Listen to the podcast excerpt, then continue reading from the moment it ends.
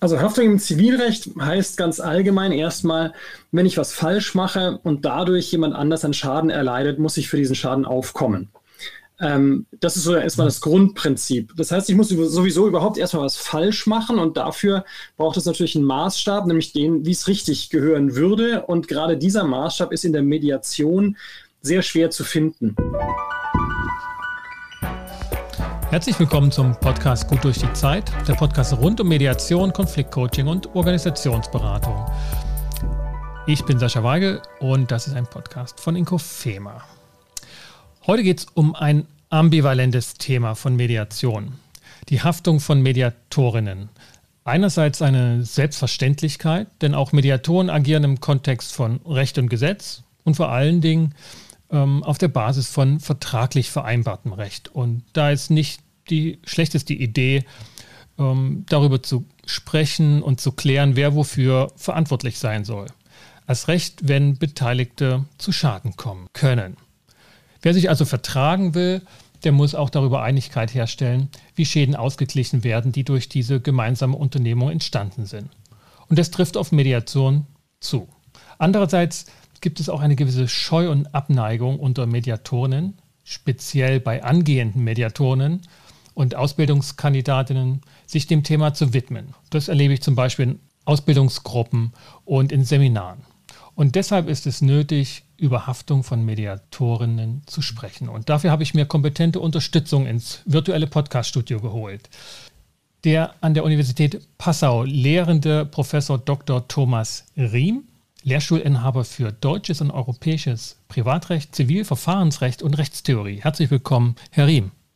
Vielen Dank. Sie unterrichten an der Hochschule Zivilrecht und genau. Zivilverfahrensrecht und haben sich mit der Haftung von Mediatoren beschäftigt. Und ich habe das ja schon eingangs so ein bisschen erläutert. Da gibt es so gewisse Vorbehalte und natürlich auch Abneigung, weil es ein unangenehmes Thema ist. Was wäre Ihre Botschaft gleich zu Beginn? An praktizierende, vor allen Dingen nicht anwaltliche Mediatorinnen bei dem Thema Haftung? Ja, gut, dass Sie es gleich ansprechen, dass es die Nicht-Anwaltlichen sind, denn da muss man stark unterscheiden. Für die Nicht-Anwaltlichen gibt es eine ganz einfache und beruhigende Nachricht. Ähm, dass man tatsächlich in Haftung genommen werden kann mit Erfolg, ist extrem unwahrscheinlich. Wenn man seinen Job einigermaßen vernünftig macht als Mediatorin oder Mediator, äh, ist kein Haftungsrisiko für nichtanwaltliche Mediatorinnen und Mediatoren äh, in Sicht weil man ja typischerweise auf die Eigenverantwortlichkeit der Parteien setzt und die dabei unterstützt, eigenverantwortlich Lösungen zu finden. Und das heißt dann eben auch eigenverantwortlich. Das heißt, die Verantwortung liegt bei den Parteien. Als äh, Mediatorin, Mediator muss man sich schon sehr anstrengen, Dinge falsch zu machen, um in die Haftung zu kommen. Es ist natürlich mhm. nicht ausgeschlossen, aber das sind Dinge, die wahrscheinlich jedem einleuchten würden, die man halt nicht falsch machen darf. Mhm. Und wenn ich jetzt sozusagen davon von Kenntnis frei bin, weil ich mich mit juristischen Themen noch gar nicht beschäftigt habe. Ich muss das in der Ausbildung für Mediation tun, ähm, aber ich habe da natürlich am Anfang eine gewisse Scheu oder auch einfach eine Unkenntnis und dann wird mir gesagt, und das kann ich auch überall lesen, das ist extrem unwahrscheinlich. Das steigert ja psychologisch einfach noch größer die Angst. Gucken wir ein bisschen hinter den Vorhang. Wie läuft das denn bei der Haftung? Was heißt denn das? Haftung von Mediatorinnen bzw. Haftung im Zivilrecht? Also Haftung im Zivilrecht heißt ganz allgemein erstmal, wenn ich was falsch mache und dadurch jemand anders einen Schaden erleidet, muss ich für diesen Schaden aufkommen. Ähm, das ist so erstmal das Grundprinzip. Das heißt, ich muss sowieso überhaupt erstmal was falsch machen und dafür braucht es natürlich einen Maßstab, nämlich den, wie es richtig gehören würde. Und gerade dieser Maßstab ist in der Mediation sehr schwer zu finden. Mhm. Ähm, es gibt ja nicht die eine richtige Art der Mediation und wenn man anders, wenn man es anders macht, ist alles falsch, sondern Mediation hat ganz viele Facetten und viele taugliche und legitime und natürlich selbstverständlich legale äh, Wege betrieben zu werden. Und äh, dementsprechend kann man es auf viele Arten richtig machen und natürlich kann man es auch falsch machen. Mhm. Ähm, aber das sind, wie gesagt, Fälle, ähm, das lernt, glaube ich, jede Mediatorin, Mediator in der Ausbildung, ähm, die, die, groben Fehler, die man machen kann, die, also die begeht man schon nicht. Mhm. Würde ich ganz trocken sagen. Das merkt man, wenn man in dieser Form wirklich Menschen Schaden zufügt während der Mediation ähm, und das auch noch schuldhaft, also in einer Weise, dass man es selbst hätte erkennen und vermeiden können. ganz ehrlich, das merkt man, wenn es einem passiert. Ähm, das ist nichts, wovor man sich groß fürchten muss, weil man merkt es währenddessen mhm. und hört dann halt damit auf. Mhm. Ich, ich habe sozusagen mit, mit einer These ist das Thema verbunden und da würde ich gerne ein bisschen genauer hinschauen mit Ihnen, weil Sie das sozusagen äh, nochmal auseinandernehmen können. Die These ist, dass die Mediatoren und auch die Beginnenden vor allen Dingen neue Sachen lernen ähm, mhm. und da schon eine gewisse Unsicherheit haben, mache ich das alles richtig? Jetzt gibt es da auch ein Mediationsgesetz, da steht dann auch was drin und ich habe noch nie ein Gesetz geguckt. Und die Vorstellung entsteht, sich, entsteht dann, wenn ich was falsch mache, was im Gesetz so drinne steht, dass ich zu tun habe, dann allein komme ich in die Haftung. Und Sie haben schon gesagt, naja, das eine ist die Pflichtverletzung und das andere ist, dass dadurch ein kausaler Schaden entstehen muss. Exakt. Was hat es denn mit dieser Kombination auf sich? Es reicht also offenbar nicht aus, einfach was falsch zu machen. Genau. Also viele Fehler, die, sagen wir mal, mediationstechnisch gegen die Leges Artis verstoßen, also nicht kunstgerecht sind im Sinne der, der, der Mediations- Gepflogenheiten, wenn Sie so wollen, mhm. ähm, sind sowieso schon mal gar nicht erst rechtlich sanktioniert. Also es gibt natürlich viele Mediationsschulen und äh, die haben verschiedene Auffassungen darüber, wie man Mediation richtig betreiben sollte. All das ist rechtlich nicht abgesichert. Das ist mhm. einfach erstmal nur verschiedene Methodik und das kann man auf die eine oder andere, die andere Art machen. Nichts davon ist ein Fehler. Auch wenn vielleicht die Vertreter der einen oder anderen Schule das jeweils als Fehler bezeichnen würden, aber das ist nicht unser Thema. Ähm, reden wir also nur über echte Rechtsfehler, mhm. ähm, wenn man wirklich seine, seine gesetzlichen Pflichten verletzt und von denen hat man als Mediator sehr wenige. Ähm, vielleicht mhm. die wichtigste ist die Unparteilichkeit und Allparteilichkeit als Mediatorin und Mediator. Ähm, aber selbst da unterstellen wir mal ähm, einen, einen ganz bösen Fall. Jemand ist als Mediatorin oder Mediator engagiert und deckt nicht auf, dass ihn oder sie mit einer der Parteien eine ganz lange Freundschaft äh, verbindet. Und ähm, natürlich ist man dann vielleicht aufgrund dieser Freundschaft der einen Seite sehr stark zugetan und ist während der Mediation sicher zu der einen Seite netter als die andere. Vielleicht verbündet man sich ja sogar mit quasi einer mhm. Seite gegen die anderen. Das ist natürlich mit, äh, mediationstechnisch ein grober Kunstfehler. Und das ist auch ein Rechtsverstoß, äh, mhm. weil man eben äh, Umstände aufdecken muss, die die eigene Unparteilichkeit in Zweifel ziehen würden. So, gleich vorneweg, der Fall ist bewusst so krass gewählt, weil da wissen Sie auch als Mediatorin oder Mediator ja, schon, dass Sie was machen, was nicht in Ordnung ist. Ja? ja? Also vor sowas muss sich niemand fürchten, das passiert niemandem aus Versehen. Aber was tut man nicht alles ähm, für einen guten Freund? Fall mal ne? kurz weiter, ja? Genau, für einen ähm, guten Freund macht man das halt mal und ne, dann, dann hilft man dem sozusagen in der genau. Mediation genau. und und hält geheim, dass man ihn kennt. Das ist die genau. Ausgangslage. Genau. Das ist die Ausgangssituation. Und ganz ehrlich, man merkt schon, das ist eigentlich fishy. Mhm. Ähm, ja, das kann man, glaube ich, schon vorab sagen. Aber selbst wenn es so wäre, ähm, müsste ja dadurch immer noch der Gegenseite ein Schaden entstehen und der müsste genau auf das zurückgehen, dass der Mediator oder die Mediatorin nicht aufgedeckt hat, ähm, dass hier diese Nähebeziehung besteht. Ja, da muss erstmal viel dazwischen passieren. Es läuft ja erstmal die ganze Mediation. Die größte Wahrscheinlichkeit ist wahrscheinlich, dass die Gegenseite irgendwann die Schnauze voll hat und sagt, wenn ihr hier immer zusammenkungelt, spiele ich nicht weiter mit und bricht die Mediation einfach ab. Das ist das Wahrscheinlichste, was passieren wird. Genau, dann, und es gibt so keinen Schaden, außer vielleicht der zeitliche Aufwand. Exakt. Genau, das, das wäre tatsächlich ein potenzieller Schaden. Ähm, zum Beispiel das eigene Honorar, das für die Zeit als äh, dann als Mediator oder Mediatorin in der Zeit abgerechnet werden sollte, dass man da jetzt nicht unbedingt Anspruch drauf hat und diesen mhm. Anspruch möglicherweise verliert, damit kann, glaube ich, jeder leben. Ähm, aber die Gegenseite hat ja erstmal noch keinen Schaden mhm. erlitten, denn hat ja auf nichts verzichtet und so weiter. Also da ist erstmal gar nichts passiert und aus diesem Grund gibt es halt auch keine Schadensersatzansprüche. Mhm. Das ist natürlich, wie gesagt, nicht Lege Artis gewesen, aber ähm, es ist nichts passiert. Äh, mit Ausnahme des, des vergeblich aufgewendeten Honorars, das kann man zurückverlangen oder ja, gehen, gehen, gehen, wir ein bisschen den Fall weiter. Ähm, die haben die Mediation durchgeführt, die sind auch zu einer Vereinbarung gekommen. Es gab jetzt kein sozusagen Lamentieren dieser, dieser ähm, Konfliktpartei, dass sie immer zusammen agieren, sondern das war noch so im Rahmen des Erträglichen. Die haben eine Vereinbarung getroffen dann. Und aus irgendwelchen Gründen ist dann derjenige nicht mehr einverstanden mit dem, was er da vereinbart hat. Und findet raus, dass die beiden seit Jahren bekannt sind. Könnte der sich jetzt ohne weiteres darauf berufen und sagen, also diese Vereinbarung mit der Verpflichtung, die ich da eingegangen bin, das ist jetzt ein Schaden, der entstanden ist? Nein, auf keinen, also nicht automatisch. Das hängt dann sehr natürlich vom Ablauf der Mediation ab, wobei es ganz schwierig ist, das natürlich nachzuweisen als Geschädigter, weil die Mediation ja in ihrem Ablauf vertraulich ist.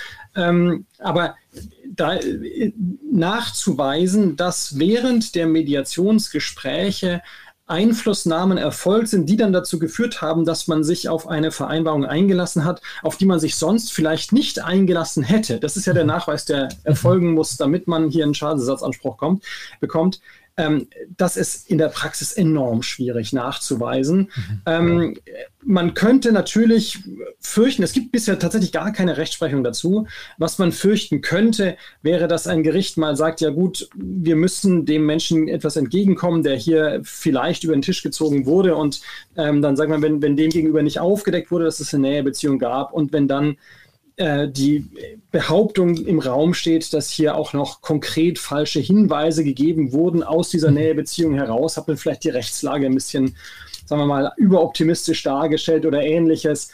Äh, bei solchen Dingen könnte es dann irgendwann in die Richtung gehen, dass ein Gericht die Überzeugung erlangt, dass hier tatsächlich das Ergebnis der Mediation auf, diesem, auf dieser fehlenden Aufdeckung der Nähebeziehung beruht. Aber da muss wirklich viel passieren. Mhm. Das also, wird nicht der Standardfall ja. sein. Also zusammengefasst, auch bei so harten Pflichten, die das Gesetz beschreibt, nämlich Mitteilungs- und Aufklärungspflicht über persönliche Verbindungen oder irgendwelches Involviertsein in den Konfliktgegenstand, auch wenn man diese Pflicht verletzt und auch bewusst verletzt, indem man nicht drüber aufklärt, heißt das noch nicht, dass man dann automatisch in der Haftung ist, sondern dadurch muss ein Schaden entstehen.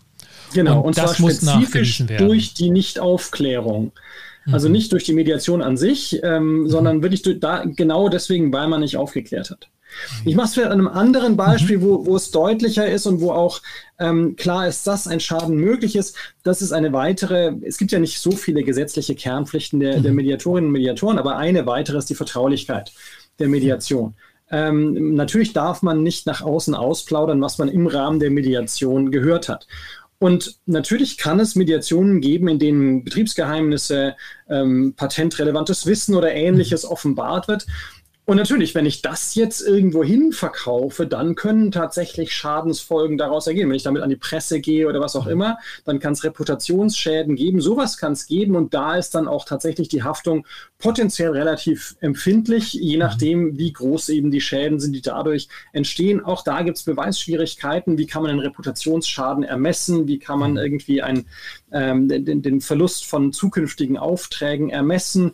Ähm, aber das ist äh, keine Beweisschwierigkeit, auf die man sich als Mediator verlassen sollte, um dann zu sagen, gut, ist mir egal, ich plaudere alles aus. Also das ist sicher nicht risikolos. Mhm. Ähm, da können empfindliche äh, Konsequenzen drohen, wenn wir im wirtschaftlichen Bereich sind. In vielen anderen Bereichen muss man sagen, äh, kann es zwar genauso krass sein, wenn man Dinge ausplaudert, aber die Folgen sind typischerweise nicht finanzieller Art. Mhm. Äh, wenn irgendwas aus, aus ähm, einer, einer Scheidungsmediation vielleicht ausgeplaudert wird äh, im, im Bekanntenkreis einer der Parteien. Absolutes No-Go natürlich für den Mediator oder die Mediatorin. Trotzdem wird es nicht einen, einen bezifferbaren Schaden geben, den man da irgendwie geltend machen kann. Mhm. Sie, Sie, haben das ja schon, schon deutlich gesagt. Wir haben nicht viel Rechtsprechung zur Haftung. Also wir können jetzt aus dem wenigen Gesetzestext allgemeine zivilrechtliche Grundsätze ableiten. Das ist dann letztlich auch wirklich juristische Arbeit. Das muss nicht jeder Mediator kennen. Aber was wissen wir, wie Gerichte dazu ähm, sich verhalten? Gibt es Mediatorinnenfälle, die haftungsrechtlich entschieden wurden? Ähm, können wir da irgendwelche Rechtstatsachen rausziehen? Was, wo stehen also, wir da? Pra praktisch nein. Es gibt ähm, zwei Entscheidungen, eine von einem Amtsgericht, die veröffentlicht ist, und eine vom Bundesgerichtshof, die ist jetzt mal die wichtige. Mhm. Ähm, die betreffen aber jeweils Anwaltsmediatorinnen und Anwaltsmediatoren und stützen mhm. sich für die Haftung ganz spezifisch auf deren Eigenschaft als Rechtsanwältin oder Rechtsanwalt. Und leiten daraus ganz besondere Pflichten ab, die eben den normalen Mediator nicht treffen. Mhm. Aber den ähm, normalen ähm, Anwalt. Insofern muss man ganz vorsichtig sein, jetzt wegen dieser Entscheidungen Panik zu bekommen. Ähm, die haben erstmal für den nicht anwaltlichen Mediator oder Mediatorin äh, keine Konsequenzen, weil die ganz, ganz spezifisch sagen, da waren Juristen am Werk, die hätten das wissen müssen, die haben rechtliche Fehler gemacht. Gerade die BGH-Entscheidung ist eine da hat letztlich einfach eine Anwältin einen Anwaltsfehler gemacht und dafür soll sie haften. Das ist alles gut, aber das hat mit Mediation nichts zu tun. Mhm. Ich, ich würde das sagen mal, gegenüber kontrastieren, was da jetzt die BGH-Rechtsprechung war und, ich, und, und, und sozusagen, ob ich euch das richtig verstanden habe ne? wie, und wie Sie das verstanden haben. Die haben dazu ja den Aufsatz auch in der Zeitschrift für Konfliktmanagement veröffentlicht. Die, ähm, die Haftung der Rechtsanwaltsmediatorin mhm. äh, bezog sich auf ihre Tätigkeit, die sie da im Rahmen dieses Auftrags erfüllt hat, die ein Rechtsanwalt ausführt. Also letztlich eine rechtsberatende Tätigkeit und keine mediative Tätigkeit. Und da werden die ganz normalen Haftungsmaßstäbe für Anwälte angesetzt. Exakt. So habe ich es verstanden. Und es so ist, ist es, nicht ja. so, dass Rechtsanwaltsmediatoren für ihre mediative Tätigkeit einer besonderen Haftung unterliegen gegenüber den normalen Mediatoren. So ist es nicht. Ist so ist richtig? es nicht, wobei man eben für die Praxis so ein bisschen sagen muss, die, die, mediative Tätigkeit von Anwältinnen und Anwälten zu unterscheiden von der rechtsberatenden Tätigkeit ist nicht trivial. Das ja. wird bei vielen in der Praxis, man kann es ja ganz unterschiedlich handhaben, aber bei vielen wird es wahrscheinlich in der Praxis fließend ineinander übergehen. Mhm. Viele Anwältinnen werden vielleicht gerade deswegen als Mediatorinnen ausgewählt von den Parteien, weil sie einen rechtlichen Hintergrund haben und weil sie zwischendurch auch mal rechtliche ja. Empfehlungen vielleicht geben können. Ja. Oder vielleicht, weil sie mitwirken bei der Formulierung der Abschlussvereinbarung. Genau. Und genau. in all diesen Fällen gehen dann eben die rechtsberatende Tätigkeit und die mediative Tätigkeit direkt ineinander über und dann haftet man natürlich für diesen rechtsberatenden Anteil. Aber die reine Mediation, das Gesprächsvermitteln, das Gespräch fördern und so weiter, äh, das alles unterliegt keiner Anwaltshaftung. Und da ist es ja auch tatsächlich so, dass man da wenig Schaden verursachen kann, selbst wenn man es schlecht macht. Ja. Schlimmstenfalls einigen sich die Parteien halt nicht, aber das hätten sie sich vorher ja auch nicht, sonst wären sie nicht zum Mediator gegangen. Da verlieren die nichts dadurch. Also da kann man tatsächlich wenig haftungsmäßig falsch machen. Ja, also dieser, dieser Punkt, und das fand ich auch so, so treffend, in der schon die Überschrift dieses Aufsatzes, ne, so ich glaube Panik unterm Flipchart oder so. Ja. Und und in einem Seminar war genau die Situation dann zugespitzt, wo ich merkte, diese Abgrenzung fällt so schwer. Es ist ja nicht so in der also bei häufig in den Mediatorentätigkeiten, dass man äh, Verträge derart gestaltet, wie man das als Anwalt sozusagen in, in Kanzleien macht, sondern da steht man halt am Flipchart und formuliert praktisch ähm, die Vereinbarung am Flipchart direkt und dann macht man davon ein Foto oder formuliert dann das aus. Und ja, Mediatoren sind da unterstützend dabei und da passiert dann auch was heißt es passiert? Passiert nicht einfach so, sondern die Mediatorin formulieren auch mit, wie es mhm. vielleicht treffend gemeint war und dergleichen. Ist das schon sozusagen rechtsberatende Tätigkeit, die ja auch an dem Rechtsdienstleistungsgesetz nochmal gemessen wird, dass das nur Befugte machen dürfen und nicht zur Rechtsberatung nicht Befugte? Da kann ich jetzt leider nur die frustrierende Antwort aller Juristen geben. Es kommt darauf an. ähm, Und ich weil, frage dann, ähm, auf was kommt Sie es an? Jetzt, Sie haben jetzt ja einfach nur gesagt, die, die formulieren mit. Und ja. das ist sicherlich keine rechtsberatende Tätigkeit, das Formulieren an sich. Also mhm. einfach nur geäußerte Gedanken, äh, sozusagen Stichpunkte ja. aufzugreifen und in ganzen Sätzen zu Papier zu bringen, ist, ist hundertprozentig keine rechtsberatende Tätigkeit, für die man eine Haftung fürchten müsste. Ähm, Sobald man aber anfängt, dort eigenen Input reinzubringen, in die Formulierungen auch noch letztlich eigene Aspekte einzubringen oder gar zu sagen, ja, aber wenn Sie es so formulieren, haben Sie vielleicht ein rechtliches Risiko, deswegen rate ich Ihnen, das anders zu formulieren, dann kommen wir in Bereiche, wo die Rechtsberatung beginnt. Und die ist ja auch Mediatorinnen und Mediatoren, wenn sie keine Anwaltszulassung haben, in Grenzen gestattet. So als mhm. Annexberatung Ähm, spricht nichts dagegen, wenn man gerade in einem Bereich große Erfahrung hat, auch ohne Anwaltszulassung, ähm, wenn, man zum Beispiel immer, was weiß ich, äh, unterhaltsrechtliche oder Scheidungen, genau. familienrechtliche äh, Mediationen macht, dann hat man natürlich ein Know-how in dem Bereich, auch von der rechtlichen Seite. Und dieses Know-how preiszugeben und einzusetzen, dafür wird man ja auch bezahlt als Mediatorin, Mediator mit einer gewissen Spezialisierung. Natürlich kann man das machen, auch ohne anwaltliche Zulassung, aber da ist dann umstritten in der Literatur, Rechtsprechung gibt es noch keine, in der Literatur ist umstritten, ob man dann, wenn man also als nichtanwaltliche Mediatorin anfängt, Rechtstipps zu geben, wie gesagt, berechtigterweise, ähm, ob man dann nicht auch für diese rechtlichen Tipps äh, haften müsste wie eine Anwältin und ein Anwalt. Also es ist deswegen heikel, weil hm. bei den Anwältinnen und Anwälten natürlich immer eine Pflicht, Berufshaftpflichtversicherung dahinter steht. Sie ja. können keine Anwaltszulassung kriegen ohne Haftpflichtversicherung. Bei der Mediation ist es anders. Mhm. Und da kann so eine Haftung schmerzhaft werden. Der Anwalt ruft schlimmstenfalls bei seiner Versicherung an. Als Mediator, Mediatorin sitzen sie möglicherweise persönlich in der Haftung. Mhm. Und ähm, deswegen sagen einige Autoren in der Rechtswissenschaft, ja, die kann man nicht so streng haften lassen. Also ich, ich will mal ein Beispiel machen. Ähm, ich arbeite in der, in der, meinetwegen der Sozialberatung oder in der ähm, Paarberatung von einem, von einem Sozialträger und habe dort permanent mit Scheidungen zu tun als Arbeitnehmer. Und weiß natürlich dann auch schon ein bisschen, wie machen das die Familiengerichte, wie läuft da der juristische Hase. So, und jetzt mache ich auf einem zweiten Standbein nebenberuflich auch Mediation, auch Scheidungs- und Trennungsmediation. Wenn ich dort jetzt genauso agiere wie als Arbeitnehmer, wo ich ja auch einer anderen Haftung persönlich unterliege und begehe dort schon Rechtsberatung und ich bin aber kein Anwalt, mhm. dann trifft das den Fall, den Sie meint, dass man dann doch möglicherweise nach den strengeren Maßstäben ähm, behandelt wird, einfach weil man beruflich damit zu tun hatte oder zu tun hat im, Neben im Hauptberuf? Ähm, also ich würde sagen ja und gleichzeitig würde ich es noch nicht mal auf den Fall beschränken, dass Sie aus irgendeinem anderen Beruf diese Kenntnisse haben. Ähm, es kommt für die Haftungsseite nicht darauf an, ob Sie diese Kenntnisse wirklich haben, weil ganz ehrlich, mhm. wenn Sie sie haben, dann gibt es keinen Haftungsfall, weil dann ist ja alles richtig, was Sie sagen.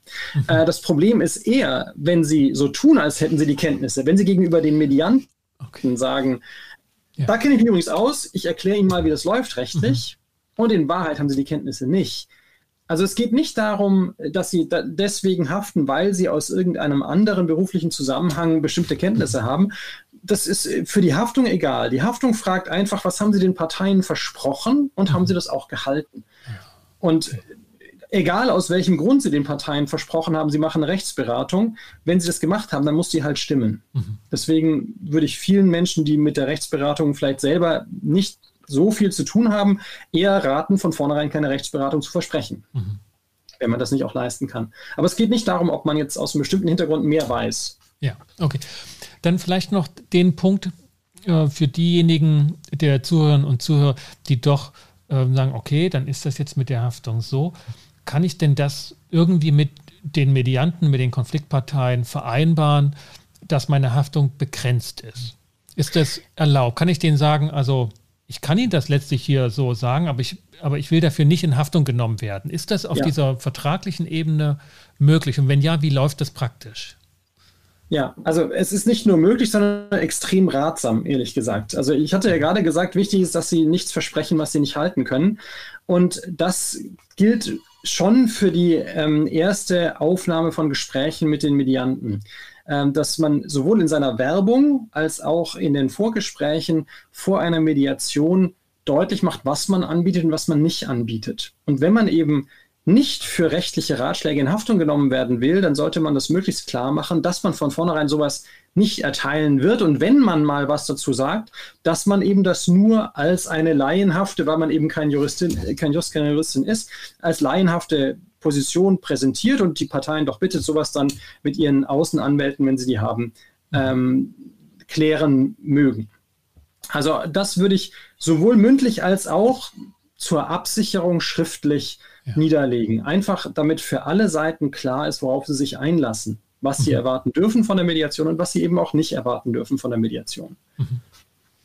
Das heißt, in den Mediatorenvertrag, auch wenn er dann schriftlich ähm, formuliert ist am Anfang, ähm, das direkt mit aufnehmen als Haftungsbegrenzung, das ist jetzt kein Widerspruch in sich. Also nach dem Motto, ich mache das zwar, aber ich will nicht in Haftung genommen werden, das würde rechtlich so anerkannt werden.